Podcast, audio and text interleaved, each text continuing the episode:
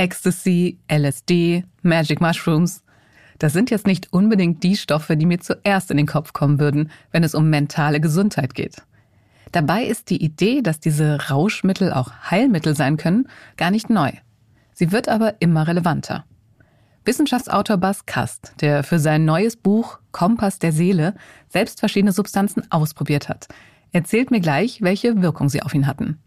Und im Anschluss spreche ich mit Professor Gregor Hassler, der uns erklärt, was im Gehirn passiert, wenn wir Psychedelika nehmen, welche helfen können und wie man sie am besten einsetzt. Mein Name ist Antonia Beckermann. Ich freue mich, dass ihr heute dabei seid. Aha. Zehn Minuten Alltagswissen.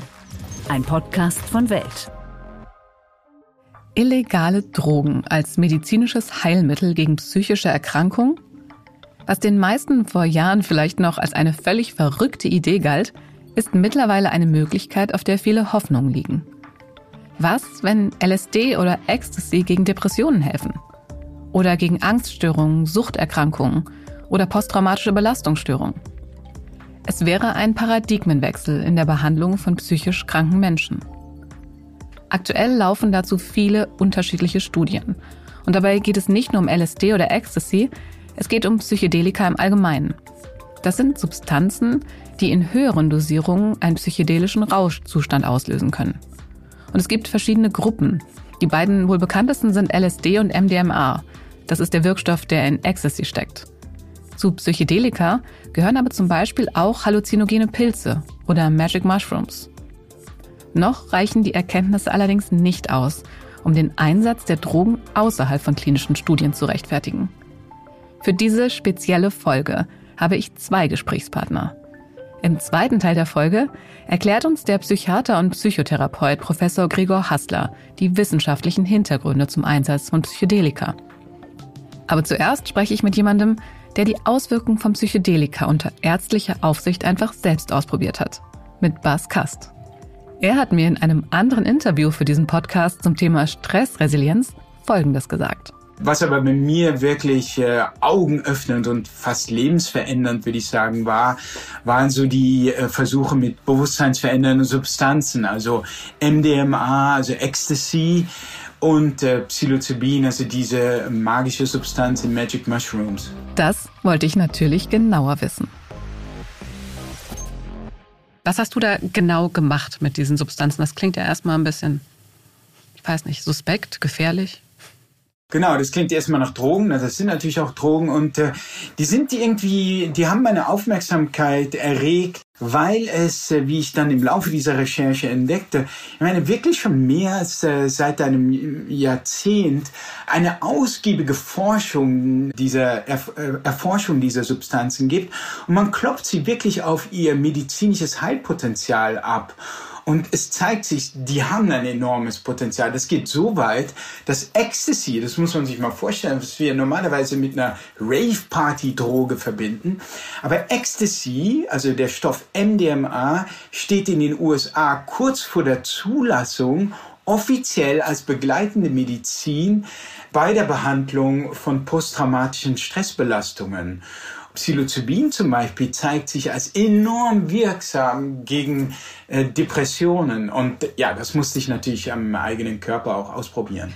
Wie hast du, wie hast du das ausprobiert? Wie oft hast du da was genommen? Also man braucht das, das ist auch so etwas, man braucht das gar nicht so oft zu nehmen. Also ich habe MDMA habe ich dreimal ausprobiert mit einer Therapeutin. Das ist ganz wichtig. Also ich meine, wie gesagt, so eine Rave-Party, das, das findet ja jedes Wochenende äh, pfeifen sich, ich weiß nicht wie viele Raver, äh, zu Tausenden würde ich sagen, Ecstasy ein und es gibt keine, so viel ich weiß, keine heilsamen Effekte, eher schaden sie ihr Gehirn. Also dies wird auch in der Forschung diskutiert, wenn man das wiederholt macht, dass das einen schadenden Effekt auf das Gehirn haben könnte. Also ich spreche von Ecstasy, nicht unbedingt von Pilzen, also nicht unbedingt von Psilocybin. Das ist eher harmlos, was das Gehirn betrifft, ist aber psychologisch, psychologisch härter, wenn man so will, weil es Bad Trips gibt. Ja, also ähm, es hat also einen echt äh, ja transformierenden Effekt. Also viele Testpersonen sagen, äh, und ich habe das auch wirklich an meinem eigenen Körper nachvollziehen können. Viele Testpersonen in diesen modernen Versuchen sagen, Hey, also äh, das war wirklich die, das spirituellste, die, die bedeutsamste Erfahrung meines Lebens. Also ähnlich wie die Geburt meines ersten Kindes oder, oder etwas in der Art. Also wirklich von der Kategorie. Und ist das dann etwas jetzt in den Forschungen rauskommen, was man regelmäßig machen sollte? Etwas, was man dann, ich sage jetzt mal, nur im Fall des Falles einmal nimmt? Oder wie sind da so die Empfehlungen? Diese Substanzen wirken vollkommen anders, auch über einen anderen Wirkmechanismen, als jetzt, wenn man es mal mit klassischen Antidepressiva vergleicht, die man ja täglich schluckt äh, und mitunter über Jahre hinweg. Oft ist es zum Beispiel bei einer Sitzung mit MDMA so, dass du äh, eine Therapiesitzung machst oder mit Psilocybin zum Beispiel so, dass du eine oder zwei Sitzungen machst und deine depressiven Symptome sind über Wochen, um nicht zu sagen über, über Monate hinweg deutlich gelindert oder sogar ganz verschwunden. Also das ist nicht bei jedem so, aber man sieht hier wirklich äh, eine ganz andere Wirkung. Insofern, dass das, äh, dass man das, dass man das nicht immer nehmen muss, ja nicht einmal immer nehmen sollte, sondern dass du einmal oder zweimal und dann in Begleitung vor allem auch unterstützt dann von einer Gesprächstherapie unheimlich wirksam sein kann. Genau, hast du noch weitere Psychedelika ausprobiert? Ja, also ich habe also in einem, im weiteren Sinne gibt es ein Medikament oder ein, ein das ist auch in Deutschland mit schon schon längst offiziell zugelassen, ein Medikament, eine eigentlich ein Narkosemittel namens Ketamin und auch da hat man gemerkt, das wirkt äh, unheimlich äh, gut kurzfristig bei Depressionen. Aber das ist auch wieder etwas, was man dann immer wiederholen muss. Also es wirkt anders als klassische Psychedelika. Und das hat aber den Vorteil, dass es als Narkosemittel zugelassen ist und insofern auch in Deutschland legal off-label benutzt werden darf, auch bei stimmungstiefen Depressionen von einem Arzt oder in einer, in, in einer, an einer Universität. Aber das muss man dann halt selber zahlen. Das habe ich ausprobiert.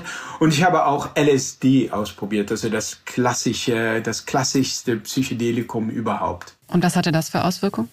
LSD ist vom Wirkungsprinzip her sehr, sehr ähnlich und, äh, und auch von der subjektiven Wirkung her sehr ähnlich wie Psilocybin. Also du kommst in so, ja, in so einen, in, in so einer Art traumartigen Zustand, wo du auch so mit deinen seelischen Verletzungen konfrontiert werden kannst. Äh, das kann auch sehr schwierig werden. Also es empfiehlt sich, das wirklich in, ja, in, in Begleitung eines in, und im Beisein eines Therapeuten zu tun, der damit Erfahrung hat und der dir dann auch eventuell helfen kann oder bei dir sein kann und dich unterstützen kann, weil es auch zu einem Bad Trip kommen kann. Ja, also wenn du wirklich sozusagen ein Trauma oder so, wenn das wiederbelebt wird oder irgendwelche Ängste aufkommen, die dann ganz, ganz äh, heftig werden können.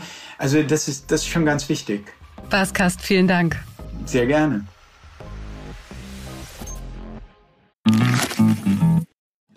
Obwohl ich weiß, worauf du hinaus bist. Auf Sex, oder? Sagen wir, man hätte besoffen Sex in der Öffentlichkeit. Was wird da aufgerufen? Das 17. Bundesland. Der Mallorca-Podcast mit Ingo Wohlfeil und Stefan Netzeband. Wie fühlt sich der Ballermann an in der neuen Saison?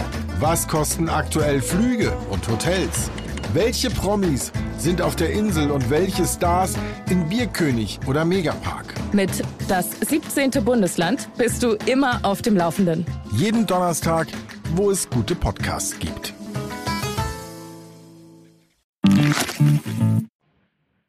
Nachdem Bas Kast mir diese persönlichen Erfahrungen geschildert hat, haben sich mir so viele weitere Fragen gestellt. Deswegen habe ich mich mit Gregor Hassler verabredet. Er ist Professor für Psychiatrie und Psychotherapie und Chefarzt am Freiburger Netzwerk für psychische Gesundheit. Hallo, Herr Professor Hassler. Guten Tag, Frau Beckermann. Herr Hassler, in den letzten Jahren wurde ja intensiv an Psychedelika geforscht. Wie ist denn der aktuelle Stand der Forschung? Ja, der aktuelle Stand zeigt, dass äh, Psychedelika wirksam sein können, und zwar bei der posttraumatischen Belastungsstörung und bei der Depression. Andere Diagnosen wie Angststörungen werden aktuell untersucht. Und was weiß man genau über deren Wirkung? Also wie wirken sie? Ja, sie haben eine andere Wirkung, die man die ja nicht täglich einnimmt, sondern so einmal eine äh, volle Dosis. Und eines ist, äh, sie steigen die Neuroplastizität, also die Lernfähigkeit, so dass wir aus festgefahrenen Mustern aussteigen können. Und das andere wirken sie durch psychologisch. Sie bieten wie so eine Einsicht in die eigene Psyche und das verstärkt die Psychotherapie. Wie kann ich mir das jetzt rein praktisch im Gehirn vorstellen? Also was passiert im Gehirn, wenn ich Psychedelika einnehme? Also rein zellulär sieht man, dass diese Nervenzellen, die haben ja so Wurzeln und Äste und die wachsen aus, werden komplexer, es gibt mehr Ansatzstellen und die Nerven äh, sprechen über längere Distanzen nicht. Das ist ja sonst wie so einem Schweizer Bergtal, jedes Tal für sich und die reden untereinander und mit dem Psychodelikum gehen Leute über die Pässe und äh, es gibt mehr Verbindungen. Wie unterscheiden sich denn die Substanzen jetzt in ihrer Wirksamkeit? Es gibt ja MDMA und LSD. Ja, also MDMA ist ja bei Trauma wird das eingesetzt, gilt auch als Einsteigersubstanz. Das hat am meisten, löst das Positivgefühle aus. Es verändert die Identität nicht oder sehr geringfügig und ist sehr geeignet, diese dramatisch, äh, dramatische Erfahrungen äh, zu verarbeiten. LSD, Psilocybin wirken sehr ähnlich. Äh, die haben eine sehr starke ich-auflösende Wirkung, also bieten Einsichten über das Selbst, fördern die Selbstreflexion, sind etwas anspruchsvoller, das heißt, es sind auch häufiger, dass negative Gefühle vorkommen. Menschen, die Psychedelika selber ausprobiert haben, die sprechen ja häufig von so einem transformierenden Effekt, den sie erleben. Wie kommt das zustande? Das kommt eben neurobiologisch zustande durch diese Steigerung der Neuroplastizität, so dass das Hirn neue Kontakte knüpfen kann und das fühlt sich dann an, wie wenn man etwas Neues oder verjüngt ist. Das andere ist natürlich psychologisch. Äh, das Ich löst sich auf. Ich sehe auf einmal die Welt ohne diesen mentalen Egoismus und sehe, wie teuer auch dieser Egoismus ist, da wir vieles verpassen oder nicht sehen oder nicht in Verbindung treten. Und das kann einfach psychologisch äh, so die Wirkung haben, ich habe mich verändert oder ich möchte mich verändern. Gibt es Untersuchungen dazu, ob Psychedelika bei manchen Menschen wirken und bei anderen nicht? Ja, das ist das Hauptproblem, dass es nicht bei allen wirkt. Nicht, das sieht man auch bei diesen Studien. Da werden ja 5000 melden sich und im Schluss werden ja 50 oder so behandelt. Das sehe ich auch in meiner Praxis. Also man muss schon sehr gut vorbereitet sein. Man muss sich für so psychische Prozesse interessieren. Man darf keine schwere psychiatrische Krankheit haben wie eine Psychose, keine Epilepsie. Es gibt also viele Ausschlussgründe. Was gibt es denn für Risiken bei einer Therapie mit Psychedelika? Ja, die steigende Neuroplastizität ist natürlich nur gut, wenn die Umgebung gut ist in der Therapie und danach. Wenn ich natürlich da äh, viel Stress habe, dramatische Erfahrungen danach, dann ist es möglich, dass ich noch sensibler darauf reagiere. Das andere sind die Psychosen, also Menschen, die Psychosen haben oder auch starke Manien, dann kann das diese Psychosen oder Manien äh, wieder auslösen. Und letzte Frage noch, wie ist der aktuelle Stand, was jetzt die Zulassung von Psychedelika angeht? Die USA ist uns da ja ein Stück voraus. Wie sieht es in Deutschland aus? Ja, in Deutschland ist die aktuelle Diskussion über diese Cannabis-Bewilligung, das ist wie so ein Vorlaufen. Klar, Deutschland ist jetzt bezüglich Substanzen eher ein konservatives Land.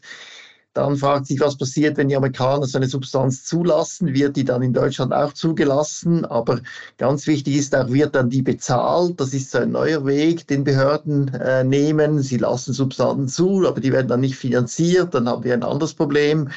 Und letztens muss man sehen, S-Ketamin oder Ketamin sind ja zugelassen in Deutschland. Es wird, wird aber nicht viel angewendet. Das ist dann noch eine Frage, äh, ob das überhaupt zum Laufen kommt. Das hat nicht mit der Finanzierung zu tun auch. Aber ähm, ich denke schon, bei Psilocybin, LSD ist das Interesse, jedenfalls in der Schweiz oder auch viele Deutsche melden sich ja bei mir, die ich nicht behandeln darf, ist wirklich sehr groß. Herr Professor Hasler, ganz vielen Dank. Ja, danke Ihnen fürs Interesse. Da das Thema Psychedelika so komplex ist und ich die persönlichen Erfahrungen von Baskast gerne auch wissenschaftlich einordnen wollte, ist diese Folge eine monothematische. Und ich habe ausnahmsweise unsere Rubrik weggelassen. In der nächsten Folge ist sie natürlich wieder mit dabei. Den Link zu Bas Kastbuch und auch zum aktuellen Buch von Professor Hassler stelle ich euch in die Show Notes. Und wenn euch gefällt, was ihr bei uns hört, dann tut uns doch den Gefallen und abonniert Aha auf einer der Podcast-Plattformen. Bewertet uns bei Apple oder Spotify und empfehlt uns gerne weiter. Ein Danke von mir schon jetzt.